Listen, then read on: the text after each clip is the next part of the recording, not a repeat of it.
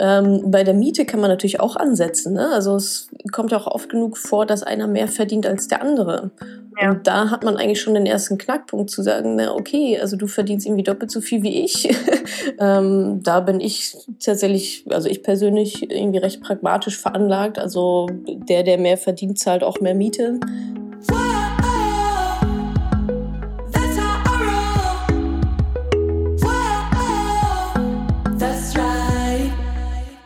Salut, ihr Money Pennies und ganz herzlich willkommen zu einer neuen Podcast-Folge Nummer 122, wie ich gerade sehe.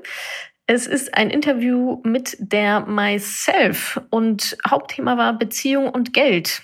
Sowas wie ähm, beim ersten Date, der Kellner übergibt die Rechnung ganz selbstverständlich an den Mann. Sollte die Frau dann dazwischen gehen oder lassen wir uns lieber einladen, whatever. Ähm, taugt Geld zum Smalltalk beim ersten Date oder auch zweitens oder drittens. Gemeinsame Wohnung, legt man dann Haushaltskasse an. Wer bezahlt eigentlich die Möbel? Hochzeit, Gütertrennung, Ehevertrag, ähm, Kinder und also wir haben einmal einen kompletten Rumumschlag, Scheidung auch noch, ist alles mit drin. Also, wenn ihr in einer Partnerschaft seid oder vorhabt, in einer zu sein oder wart oder wie auch immer, dann ist das auf jeden Fall die richtige Podcast-Folge für euch. Und damit wünsche ich euch jetzt ganz viel Spaß. Gut, ja, dann können wir von mir aus auch starten. Ich weiß nicht, ob für dich, ob du noch Fragen hast. Ja, alles gut. Lass gerne losstarten. Okay, super. Mhm. Das ist ja leider immer noch so, dass tatsächlich jedes dritte Paar sich regelmäßig über Geld streitet. Und ich glaube, für 42 Prozent der Paare ist es auch ein echter Trennungsgrund, wenn einer der Partner eben irgendwie nicht so gut mit Geld umgehen kann oder schlechter mit Geld umgehen kann. Ähm, da ist es natürlich wahrscheinlich ratsam, dass man gleich von vornherein da ein bisschen die ähm, Fronten klärt. Absolut. Und deswegen wäre meine Frage, wie ist das denn zum Beispiel beim ersten Date? Also stellen wir uns vor, alles war super schön, tolles Essen, tolle Getränke, wir gehen vielleicht noch, ziehen vielleicht noch weiter. Rechnung muss natürlich noch bezahlt werden, ähm, kommt der Kellner auch schon. Und jetzt legt der ähm, Typ, der ein bisschen oldschool vielleicht auch durchaus ist, das direkt ähm, erstmal ihm vor die Nase und sie ähm, kriegt erstmal schon etwas ja, äh, schlechte Laune, denn ähm, weil sie ist sich tatsächlich auch einfach nicht sicher. Ist es so, darf man sich als Frau noch einladen lassen oder ist das schon der erste Fehler überhaupt, den sie machen kann? Ähm, wer zahlt jetzt eben das äh, Essen? Ähm, mm. Sollen wir es vielleicht einfach von vornherein gerecht teilen? Was ist da so die schlaueste Lösung? ich weiß gar nicht, ich weiß gar nicht, ob es da so die schlauste Lösung gibt. Ich denke, das ist tatsächlich recht individuell. Interessanterweise gab es die Diskussion vor ein paar Wochen in der in der Moneypenny Facebook-Gruppe. Da war mhm. nämlich eine Dame, die sagte, ähm, genau, Rechnung wurde, ach genau, der Kellner kam und hat gefragt, ob sie teilen wollen oder alles zusammen oder so. Und ähm, dann hat ihr Date sie angeguckt und meinte, ja, wie du das haben möchtest, Pff, weiß ich nicht. Und dann hat sie halt entschieden, dass sie das alles bezahlt. Und im Nachhinein dachte sie sich aber so, hm, warum habe ich das jetzt eigentlich bezahlt eigentlich? Also da muss man so ein bisschen gucken, was man eigentlich gerne hätte. Ne? Also ja, oldschool, wie die Rechnung dem Mann hingelegt. Ich finde es aber eigentlich ganz spannend, da schon beim ersten Date zu gucken, wie tickt denn so mein Gegenüber? Also schnappt er sich sofort die Rechnung so in der Art, ja, ich bin hier der Ernährer?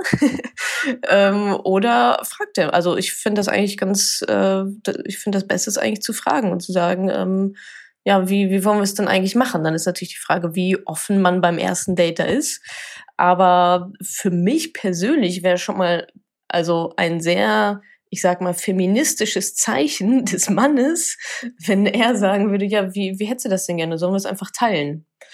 Ähm, aber da ist, tickt ja jede Frau dann auch so ein bisschen anders. Aber ich sage mal, wenn wir jetzt davon ausgehen, dass wir alle emanzipiert sind und feministisch für uns selber einstehen wollen, finanziell unabhängig sein wollen und so weiter und eben nicht den Mann als Ernährer sehen, ähm, ja, dann finde ich zum Beispiel das Teilen eigentlich eine ganz, eine ganz gute Geschichte. Oder man sagt, okay, ich zahle jetzt, weil wir keine Lust haben, das auseinander zu klamüsern und die Drinks hinterher zahle ich oder beim nächsten Kino zahle ich oder so. Aber ich finde das eigentlich ein ganz guter Anker, direkt in dem Moment mal den Gegenüber abzuchecken und zu gucken, aha, wie tickt der denn da jetzt? Das finde ich eigentlich fast noch spannender. Und daraufhin kann man ja auch seine ja, Entscheidung dann so ein bisschen treffen, ob das passt oder nicht. Ja, finde ich spannend, weil natürlich das auch ähm, so indirekt schon sehr viel, äh, wie er da reagiert, darüber verrät, wie er überhaupt eingestellt genau. ist zum genau. Thema Finanzen und ähm, ist es eher ein großzügiger Typ, ist es ja vielleicht ein sparsamer äh, Typ, ne? Das wird sich ja da schon zumindest ja, stimmt. Äh, auch beim Trinkgeld. Äh, offenbaren, ja, wenn er nicht äh, uns äh, extrem was vorspielt. Ja. Aber ähm, ähm, aber wie siehst du das denn? Ähm, macht es dann vielleicht auch Sinn, das tatsächlich mal schon offen zu thematisieren? Also taugt Geld als Smalltalk-Thema? Ähm, in Deutschland tendenziell wahrscheinlich nicht. ähm, aber, also ich sage es mal so, ne, von den Konventionen, über Geld spricht man ja nicht und Geld hat man so.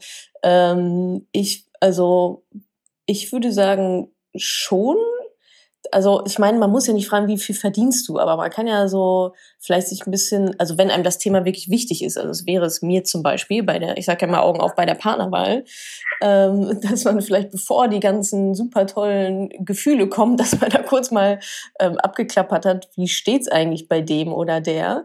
Ähm, aber das kann man ja über den Job irgendwie schon rausfinden. Ne? Also Job, Wohnung, mal so ein bisschen zu gucken, aha, der verdient 50.000, warum hat der eine Dachgeschosswohnung, die ungefähr 3.000 Euro im Monat kosten dürfte?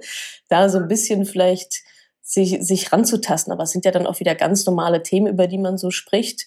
Aber klar kann man auch fragen, ja, also wie, wie sieht denn, also was denkst du denn so über Geld? Und wenn man dann halt jemanden hat, der sagt, ja, ach, man lebt ja nur einmal und das letzte Hemd hat keine Taschen und Geld wächst ja nicht auf Bäumen und man selber ist so, ah, oh, ich habe eigentlich einen Backup-Plan für den Backup-Plan für den Backup-Plan, dann äh, sollte man sich da vielleicht nochmal das, das besser überlegen.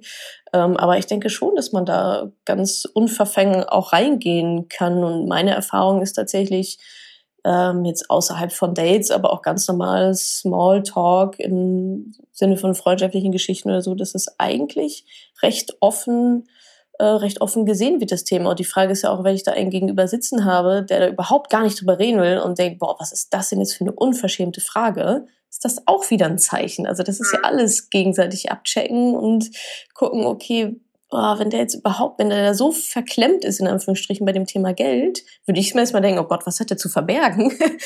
Oder auch, wird schwierig mit der gemeinsamen Finanzplanung, die meiner Meinung nach einfach dazugehört. Ähm, ja, vielleicht ist, je länger ich drüber nachdenke, ist, glaube ich, einfach eine sehr, sehr gute Idee, dieses Thema mal anzuschneiden ähm, und die Reaktionen zumindest mal abzuklopfen. Also du meinst, wenn ich Geld äh, sexy finde, dann wäre es eigentlich schön, wenn er das auch tun würde, damit das irgendwie insgesamt gut zusammenpasst. Find, ja, genau, finde ich schon. Also es ist ja doch ein Thema, was so eine Partnerschaft, wie du eingangs ja auch sagtest, ähm, auch zu Fall bringen kann mhm. im Worst Case. Vielleicht allerspätestens, wenn es dann an die gemeinsame oder die gemein oder gemeinsame Kinder dann geht, ne? Oder überhaupt eine gemeinsame, gemeinsame Zukunftsplanung. Also wenn einer total sparsam ist und sagt, nee, lass mal lieber an die Ostsee und der andere sagt, ja, ich will aber dreimal im Jahr nach Thailand ja, dann äh, kann man das natürlich alles lösen, aber man muss halt drüber reden. Und wenn einer der beiden dann einfach partout nicht drüber reden möchte oder da ganz komische Gefühle hat, woran man natürlich auch arbeiten kann, ne? ist jetzt nicht so, nur weil da einer sagt, nee, will ich nicht drüber reden, dass er dann ein schlechter Mensch ist oder kein, kein Partnerpotenzial. Ist halt immer die Frage, wie viel Arbeit man dann reinstecken möchte. Aber dann weiß man zumindest am Anfang schon mal, ah, okay, da, da könnte noch was sein. Du hast ja gerade schon ein paar weitere Stationen angesprochen. Also mhm. stellen wir uns tatsächlich vor, jetzt nach dem ersten Date kamen noch ein paar mehrere und ähm, und dann die Heirat. Vielleicht, ja, das kommt später. Okay. vielleicht bleiben wir erstmal bei, äh, beim Zusammenziehen. Also mhm. die beiden entschließen sich jetzt zusammenzuziehen.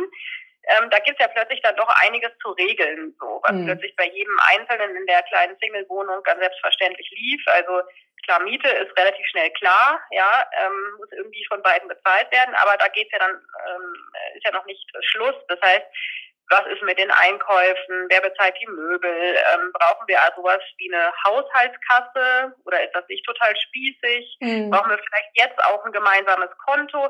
Ähm, was würdest du da sagen? Was macht da Sinn? Was ist, ähm, ist da gut, um ja auch da Konflikte zu entschärfen möglichst? Ähm, also auch da natürlich wieder, also drüber reden, so früh wie möglich. Ähm, bei der Miete kann man natürlich auch ansetzen. Ne? Also es kommt auch oft genug vor, dass einer mehr verdient als der andere. Ja. Und da hat man eigentlich schon den ersten Knackpunkt zu sagen, na okay, also du verdienst irgendwie doppelt so viel wie ich. ähm, ich kann mir eigentlich diese Miete vielleicht gar nicht so richtig leisten. Oder wenn ich 50 Prozent dazu bezahlen würde, keine Ahnung, könnte ich nicht mehr meine Altersvorsorge einzahlen oder sonst irgendwas. Also da ist auf jeden Fall schon der erste Knackpunkt. Ähm, da bin ich tatsächlich, also ich persönlich irgendwie recht pragmatisch veranlagt. Also der, der mehr verdient, zahlt auch mehr Miete. Ähm, und ich glaube immer, dass sich das über die Langfristigkeit dann auch wieder ausgleicht. Also da äh, mache ich zum Beispiel jetzt kein großartiges Fass auf. Und so sehe ich es eigentlich auch mit den anderen Sachen. Ich meine, wenn alle gleich, wenn beide gleich verdienen, ist ja und denen das auch gleich wichtig ist, und das kommt ja auch noch mit dazu. Also mhm. will der eine den 1000 Euro Ohrensessel haben und der andere sagt, boah, meine Güte, also brauche ich jetzt irgendwie wirklich nicht. Da muss man sich dann ein bisschen äh, ja reiben und und offen diskutieren, was dem einen wichtig ist und vielleicht nicht und einfach auch Kompromisse schließen. Ne? Wenn der eine sagt, du, ich äh, zahl du mal die GEZ und ich zahle dafür das Klopapier meinetwegen. Ähm, also es gibt da Paare, die das sehr, sehr genau machen, auch mit Haushaltsbuchs, Haushaltsbuch-Apps und so weiter, die das ganz genau auseinander dividieren. Die Schwaben dann wahrscheinlich. ähm, kann man auch alles machen, ne? Oder man sagt halt laissez-faire, ja, meine Güte, also wir müssen jetzt hier nicht die Bons hintereinander klemmen. Ähm, solange es von vornherein kommuniziert ist, dass wir das so ein bisschen Pi mal Daumen machen, ist das auch in Ordnung. Ich glaube, worauf auch immer man sich einigt. Das Streitpotenzial kommt ja dann zustande, wenn jemand sich benachteiligt fühlt und sagt, oh, so war das eigentlich jetzt gar nicht abgesprochen. Wo kommt denn dieser Ohrensessel für 1000 Euro her? Also eigentlich haben wir doch auf den Urlaub gespart. Was ist denn jetzt bei dir los? Ich glaube, das ist, das ist da eher das Thema und da muss jeder, jeder für sich was finden, womit sie halt gut einfach gut leben können, auch im Alltag. Also ich persönlich hätte jetzt keine Lust, da irgendwie jede Woche die Bonks zu schrubben und 1,25 Euro von links nach rechts zu überweisen, aber vielleicht ist es manchen auch total wichtig. Und da gibt es die Tools, die man dafür braucht, Haushaltsbuch-Apps zum Beispiel oder ja, keine Ahnung, Zettel und Stift funktioniert ja dann manchmal auch. Gemeinsames Konto hattest du noch angesprochen. Genau, ähm, was denkst du darüber? Ist das, macht es, äh, ist es sinnvoll jetzt beim Zusammenziehen schon oder erst später? Oder wie sinnvoll ist das überhaupt? Dieses, ähm, ja das Drei-Konten-Modell. Ja, genau. Ich, ich glaube, dieses Drei-Konten-Modell, also das ist auf jeden Fall immer noch mein, mein Favorit, ähm, weil da einfach jede Partei auch noch ein eigenes Konto hat. Das finde ich so unter der Überschrift finanzielle Unabhängigkeit und Selbstbestimmtheit ziemlich wichtig, dass, also ich rede jetzt eher aus Frauenperspektive, dass gerade die Frau auch ein eigenes Konto hat ähm, und es gibt auch so ein bisschen ähm, Freiheit. Ne? Also nochmal ganz kurz, genau, drei Kontenmodell ist ja, es gibt ein gemeinsames Konto, wo beide drauf einzahlen und dann das, was nicht für den Haushalt und für die gemeinsamen Ausgaben gebraucht wird, das wird wieder zurücküberwiesen 50-50. Und ähm, dass er, ja, das hat natürlich den Vorteil, dass einmal, also hat man auch einen guten Überblick über dieses Haushaltskonto, was geht denn da rein, was geht denn da raus, wo sind wir vielleicht ein bisschen drüber und eben, dass jeder noch sein eigenes Konto hat und auch so ein bisschen so eine Spielwiese, ne? dass eben nicht äh, keine Ahnung, um jetzt mal ganz in Stereotypen, dass er mit seinen Jungs irgendwie dreimal im Jahr schön irgendwie Malle macht auf Kosten des Haushaltskontos, ähm, während sie vielleicht gar nichts macht oder weniger oder sogar fünfmal im Jahr nach LA fliegt und dann nochmal das Konto irgendwie hart überzieht, ähm, sondern dass jeder so ein bisschen sein Spielkonto hat, auch natürlich für die Altersvorsorge und aber auch um sich ja, vielleicht auch Sachen zu gönnen, unabhängig vom Partner, dass man sich da nicht rechtfertigen muss, dass das vom gemeinsamen Konto abgegangen ist. Ja, du hast ja gesagt, die Miete nach Einkommen aufzuteilen, äh, findest du gerecht. Wie sieht das denn mit den übrigen Ausgaben aus? Würdest du da auch sagen, muss man ähm, das nach Einkommen ja, also das Drei-Konten-Modell ähm, ist tatsächlich so definiert, dass es nach, dass es anteilig nach Einkommen, dass man darauf einzahlt. Also wer ähm, weniger verdient, zahlt auch weniger ein. Wer mehr verdient, zahlt dementsprechend mehr ein auf dieses gemeinsame Konto. Davon wird dann alles mögliche Miete und Kinder und gemeinsame Urlaube und so weiter. Und dann geht es nach dem Dreikontenmodell so, dass das, was übrig ist, in Anführungsstrichen, oder man kann natürlich auch sagen, wir setzen jeden Monat ähm, eine feste Summe fest, jeder bekommt 200 Euro auf sein eigenes Konto aufgeteilt, also entweder über eine feste Summe oder ähm, dann geht es 50-50 wieder zurück. Das heißt, mhm. da wäre tatsächlich die Partei ähm, bevorteiligt, ist das ein Wort, hätte einen Vorteil, ähm, ja. die weniger verdient. Ähm, aber wenn wir jetzt mal so davon ausgehen, dass das, ja, meistens ist es ja die Frau, ähm, dass da unter Umständen noch sowas ansteht wie ähm, Kinder bekommen, Teilzeit arbeiten, die ganze Care-Arbeit, genau, ähm, denke ich, ist das, genau. ist das schon in Ordnung, wenn man da zumindest so einen kleinen Ausgleich schafft. Okay, genau.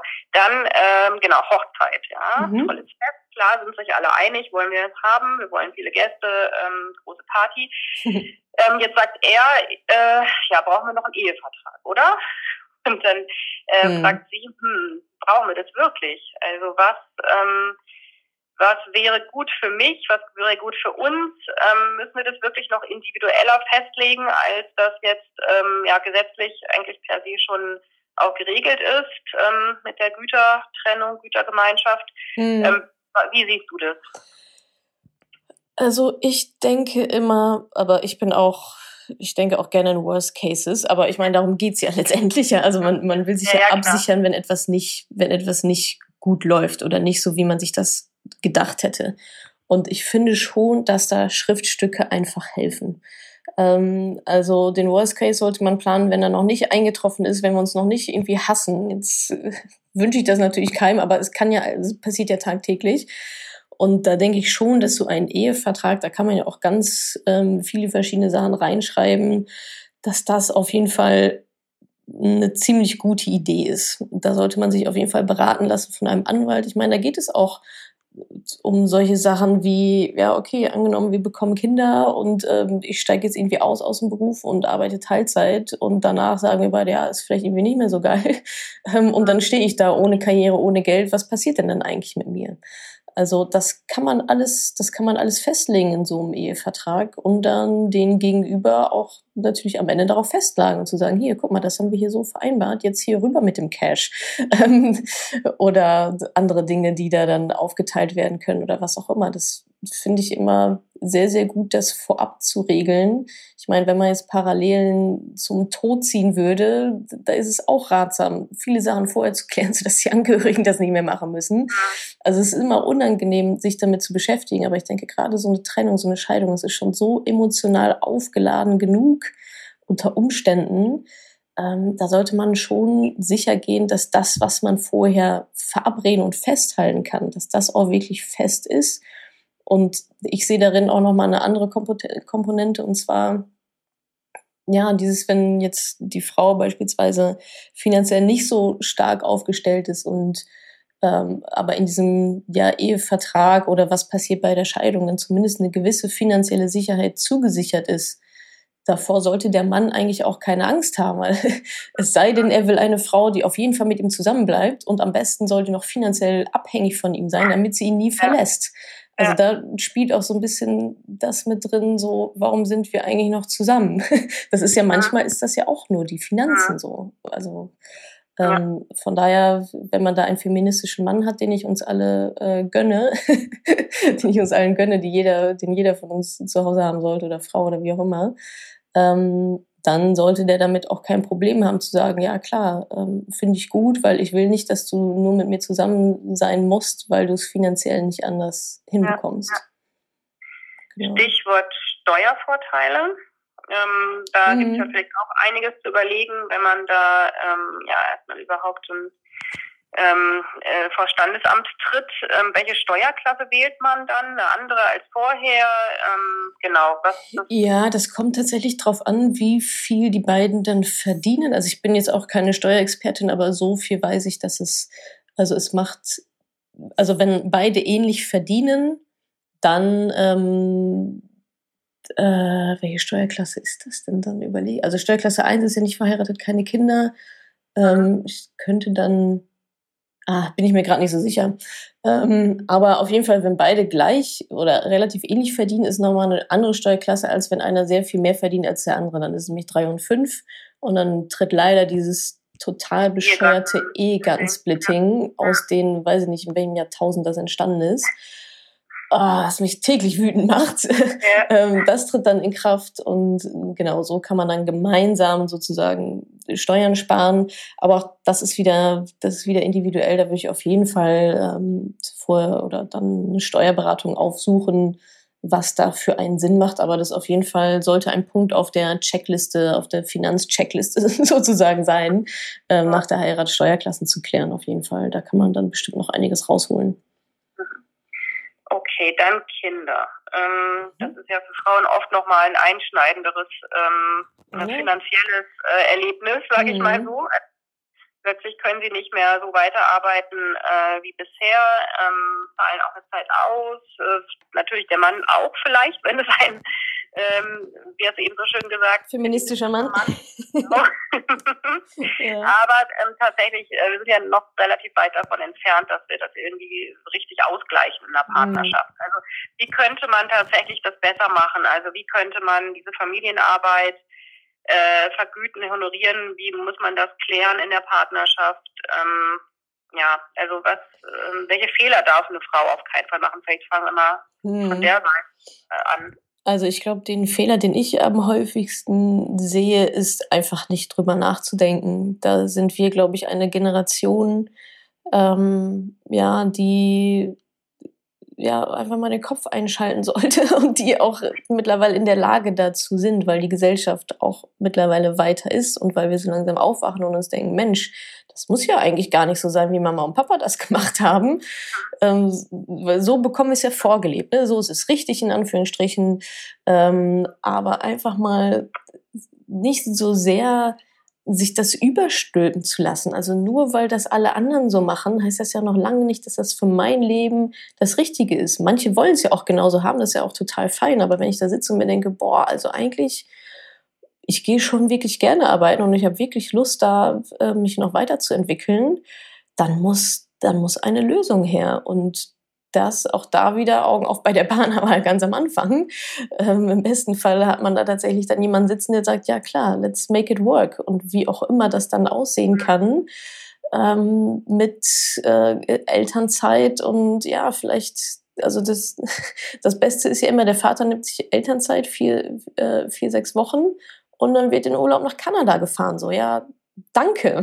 Das hat jetzt irgendwie gar nichts damit zu tun, worum es hier eigentlich geht. Also kann man ja machen, aber halt so null eigentlich Care-Arbeit übernommen, weil ja, wer macht es denn dann wieder im Urlaub? Und das ist auch nicht so das wirkliche Gefühl, wie es denn wirklich ist, zu Hause zu sitzen mit den Kids irgendwie 24 Stunden. Ähm, ja, von daher so früh wie möglich wieder drüber reden und ich, hart verhandeln. Also manche Paare, auch in meinem Umfeld, die kriegen das eigentlich ganz gut hin.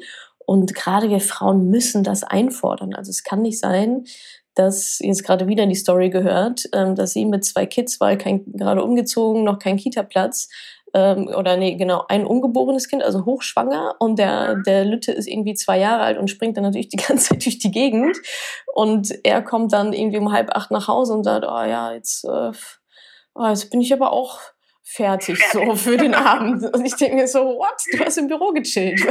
Du hattest den ganzen Tag mit Erwachsenen zu tun. Was ist los mit dir? So fertig kannst du gar nicht sein. Äh, ja, und dann, wem gehört dann eigentlich die Nacht, ne? Wer macht dann eigentlich die Nachtschicht? So, und dann, ja, also entweder die Frau macht dann halt beide Schichten, die Tagesschicht und die Nachtschicht, oder der Mann übernimmt die Nachtschicht. Ja, der muss ja auch wieder fit im Büro sein. Ja, klar, aber die Frau muss auch fit für den nächsten Tag sein. Da, ich glaube, da muss man sich, ähm, das ist natürlich ein Reibungsthema. Da, da hat natürlich keiner Bock drauf, sich da die Nächte um die Ohren zu schlagen. Aber auch da muss man dann zusammen das Verhandeln organisieren. Also ich kenne Frauen, die machen das ganz krass nach Stunden. Also von 15 bis 18 Uhr ist es meins, von 18 bis 21 Uhr ist deine Schicht. Und äh, wenn das Kind um 23 Uhr einschreit, bist du dran. wenn es um 2.05 Uhr schreit, bin ich dran. Also das ist natürlich auch sehr hart durchgetaktet. Da muss wieder jeder, jeder gucken, wie es wie es läuft. Aber da müssen wir Frauen für uns einstehen und auch in diese Verhandlungen eintreten und das ganz aktiv massiv fordern, weil die Männer sind ja auch so aufgewachsen wie, ja, ich gehe zur Arbeit und die Frau kümmert sich um die Kinder. Jetzt mal ganz extrem gesprochen, aber so, das sind ja die Vorbilder, so wie wir es halt vorgelebt bekommen. Und dann müssen wir da für uns eintreten, proaktiv am besten Vorschläge erarbeiten, nicht so, ja, wieso müsste machen, sondern, hey, folgendes habe ich mir überlegt, eins, zwei, drei, wie ist deine Perspektive? Ähm, und naja, dann kann es wahrscheinlich wir so. Dafür für finanzielle Vorschläge ähm, unterbreiten? Also wie könnten ja. wir sozusagen unser, unsere Care-Arbeit da uns ja, vergüten, honorieren lassen? Ähm, wie, wie könnten wir dafür sorgen, dass wir dann auch rentenmäßig einfach am Ende nicht so schlecht dastehen? Genau, also ein Rentenausgleich auf jeden Fall. Also da hilft dann vielleicht tatsächlich auch das, äh, das Drei-Konten-Modell, ne, wo man sagt, okay, ich äh, kriege eigentlich proportional mehr raus, als ich reinbekommen habe und das nehme ich dann für die Altersvorsorge, zumindest einen Teil davon. Und ansonsten ist das ein Rechenspiel, ne? Also sich ausrechnen, okay, angenommen, ich würde jetzt nicht zu Hause bleiben, sondern würde meine Karriere ganz normal weiter fortführen, ganz normal weiter arbeiten. Wie viel Rente würde ich dann bekommen? Also sowohl gesetzlich als auch privat. Also wie ist eigentlich, wie wäre eigentlich mein Renten-Best Case? Und um wie viel wird das jetzt eigentlich gerade geschmälert, dadurch, dass ich zu Hause bleibe und nicht du? mein Freund. So, ran ans Cash, her mit der Kohle, rüber damit. Kann ja nicht sein. Also ganz ehrlich. Und genau, in diese Diskussion muss man dann rein und das auch mal gemeinsam vielleicht ausrechnen, um mal zu sagen, oh shit, das ist echt, hm, wusste ich gar nicht, dass du da auf so viel verzichtest. Das war mir so gar nicht klar. Ja, lass uns gemeinsam eine Lösung finden, weil ist ja blöd. Mhm. ähm, ja, das, das, genau, muss man dann am, am besten ausrechnen. Also nicht am besten ausrechnen, sondern man muss es ausrechnen. Wenn man denkt, ja, 50 Euro im Monat reichen und sie reichen aber nicht, weil es eigentlich 200 Euro im Monat sein müssten, äh, dann sollte man das besser vorher wissen. Ja, es ist erstaunlich, wie viele Paare das äh, tatsächlich immer noch nicht, äh, auch nicht andersweise ähm, so diskutieren, oder? oder ähm, ja, tatsächlich, also ich kenne auch relativ Auge. wenige. Ja, ich kenne tatsächlich auch relativ wenige. Ich kenne tatsächlich auch leider immer noch mehr die Seite, ähm, oh, er wurde befördert, jetzt hat er noch weniger Zeit, dann arbeite ich auch nicht mehr. so in der Art, wir sehen uns ja jetzt noch weniger. Ähm, das, ja, ist natürlich äh, ja alles andere als finanziell unabhängig und selbstbestimmt. Da muss, aber auch da muss wieder jeder, jeder seinen Weg irgendwie finden. Ich bin ja nun sehr auf der rationalen Ebene unterwegs, aber das ist dann irgendwie auch mein Job, darauf hinzuweisen, was das für finanzielle Auswirkungen dann einfach hat. Aber ja, ich sehe es auch tatsächlich eher, eher wenig, dass es so offen diskutiert und auch verhandelt wird. Bei den Zeiten schon eher, dass da die Zeiten dann verhandelt werden, die Kehrzeiten sozusagen. Ähm, beim finanziellen auch weniger. Ähm, ja, das liegt halt auch noch so ein bisschen in der Zukunft. Ne? Das andere ja, ist so, jetzt gerade geht mich jetzt gerade irgendwie an oder kann ich vielleicht äh, gerade noch irgendwie für kämpfen mit letzter Kraft, aber das andere ist noch so weit weg. Ne? Genau, ja, genau. Es ist sicht also die oh, Zeiten sind dann sichtbarer. Ne? Das, ähm, genau. Genau, ja. Und das ist ja auch einfach kein schönes Thema. Ja, lass uns doch lieber unseren nächsten Urlaub planen, haben wir mehr Spaß dabei. Ja, klar, aber nützt halt nichts. Ne? Ja. Okay, jetzt muss ich leider noch zu einem Downer-Thema kommen zum Schluss, mhm. nämlich Scheidung und Trennung. Ja. ja. Das wünscht sich keiner, aber die Realität sieht ja leider tatsächlich dann doch anders aus. Mhm. Ich glaube, immer noch wird jede dritte Ehe geschieden. Also da ist äh, jetzt dann doch die Frage natürlich, ähm, was passiert da mit dem Vermögen? Ja, ähm, ja. Was passiert mit unseren Rentenpunkten? Wer bekommt Unterhalt? Ähm, genau, bleiben wir erstmal bei den verheirateten Paaren, weil die nicht verheirateten haben es, glaube ich, sowieso da dann noch ein bisschen wenig mehr, genau. Ja. Genau, also ja, da schließt sich dann wieder der Bogen zum Ehevertrag. Hoffentlich steht das da alles ziemlich genau drin, wie wir das denn dann handhaben wollen. Ähm, ansonsten, Unterhalt ist ja so, dass seit, seit einigen Jahren ähm, äh, gibt es dieses Konstrukt quasi nicht mehr. Also es ist nicht mehr so, dass, dass der Mann dann die, die geschiedene Frau unterhalten muss. Das war ganz, ja. ganz lange so. Mittlerweile ähm, ist das nicht mehr der Fall. Das heißt, da kommt erstmal nicht so, kommt erstmal nichts. Für die Kinder natürlich äh, anderes Thema. Ähm, und ansonsten Rentenpunkte, genau, da kommt es immer ein bisschen auf an, wie lange war man verheiratet und so weiter und so fort. Das ist auch recht individuell, da sollte man sich dann auf jeden Fall mal reinfuchsen. Ähm, in der Regel werden die dann irgendwie gesplittet, dass die Frau ein paar Rentenpunkte vom Mann ähm, dann auch mit abbekommt. Das entscheidet meines Wissens aber irgendein, also das Familiengericht dann, wie viel und so weiter und so fort ich sage immer, ja, das ist nice to have, aber darauf sollten wir jetzt unsere Rente mhm. natürlich nicht aufbauen. Und ansonsten, genau, was passiert mit dem Vermögen? Es ist so, dass ähm, eine Ehe ja eine Zugewinngemeinschaft bildet. Das heißt, das Vermögen, was innerhalb der Ehe entstanden ist, wird aufgeteilt, weil man eben sagt, naja gut, also nur weil du jetzt hier irgendwie ähm, richtig schön da die Kohle rangeschafft hast und ich habe eben auf die Kids aufgepasst, äh, kann ich jetzt nichts dafür in dem Sinne. Also ähm, das wird dann auch aufgeteilt. Meistens ist es so, dass, also dafür gibt es ja auch den Ehevertrag, dass wenn einer sehr viel mehr Vermögen einbringt, dass das dann davon quasi geschützt ist, ausgenommen ist. Genau solche Sachen hält man dann halt in, in dem Ehevertrag halt dann fest. Ne? Aber in der Regel ist es so, dass die Zugewinngemeinschaft in der Ehe ähm, ja, dass man dann eben eine, eine Gemeinschaft ist. So eine Ehe ist ja tatsächlich auch mehr eine wirtschaftliche Gemeinschaft als eine romantische, ehrlicherweise, zumindest im Gesetz steht nichts von Liebe. Ähm, ja, genau. Und da Rentenpunkte und ja, das alles wird dann entsprechend wie auch immer dann aufgeteilt. Ich glaube, wenn man nur unter zwei Jahre verheiratet war oder drei oder so, dann wird da zum Beispiel gar nichts gesplittet. Ähm, mhm. Ähm, genau, aber das, äh, da bin ich mir jetzt auch nicht so super sicher, wie, de, wie das alles da läuft. Irgendeine, irgendeine Trennung, Aufteilung wird es geben, aber wie gesagt, da ähm, ist man dann wahrscheinlich sehr, sehr dankbar, wenn man das alles schon vorher, schon vorher geklärt und niedergeschrieben und unterschrieben hat dass das eigentlich relativ, oder so, nicht relativ, sondern sehr, sehr klar ist, wenn es dann wirklich ähm, ja, zu diesem Downer, wie du so schön gesagt hast, dann kommt.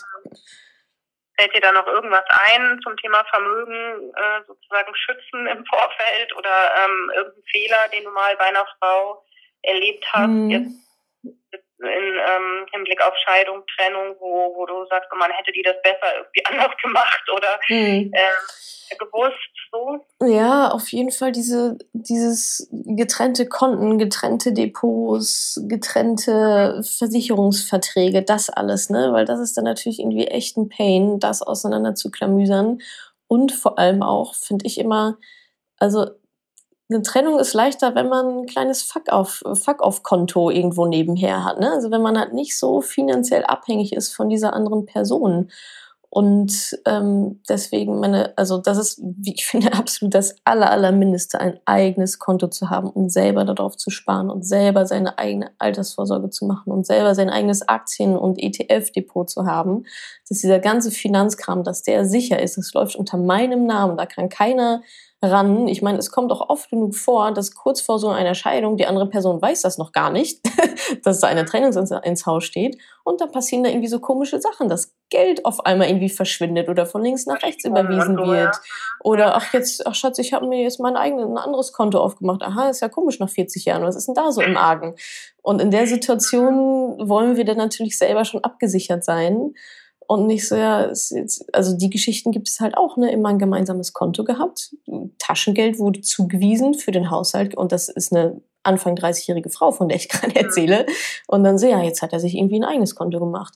Ich so, ja, Heidewitzka, dann nimm mal deine Beinchen in die Hand und lauf mal so schnell wie du kannst, weil alles, was da kommt, hört sich nicht großartig gut an. Nicht schön werden, nee. Nee, ja. genau. Und sie sitzt dann da und denkt sich, ja, ich habe nie, und dann, also ganz krass so, dann, ja, jetzt hat er mir die EC-Karte weggenommen, jetzt habe ich gar keinen Zugriff mehr auf unser gemeinsames Konto. Oder beziehungsweise, ich glaube, es lief wahrscheinlich nur unter seinem Namen und sie hat dann eine EC-Karte zu ja. bekommen. Und das ist natürlich, also ja, dann. Ja, Wahnsinn, 2020. Ja, wirklich. aber ja, genau. Dazu gehört eigentlich, sag mal, relativ naive Frau, aber natürlich auch ein Mann, der das halt ganz toll findet, ne? Ja. Also genau, da ja. eigene Sachen aufbauen, das ist das Eigene Sachen aufbauen, ja. Mhm. Genau. Ähm, genau, zum Schluss noch nicht verheiratete Paare. Ich glaube, die gucken dann auch ein bisschen in die Röhre, weil da gibt es tatsächlich ja eigentlich ähm, nicht wirklich ähm, nee, genau.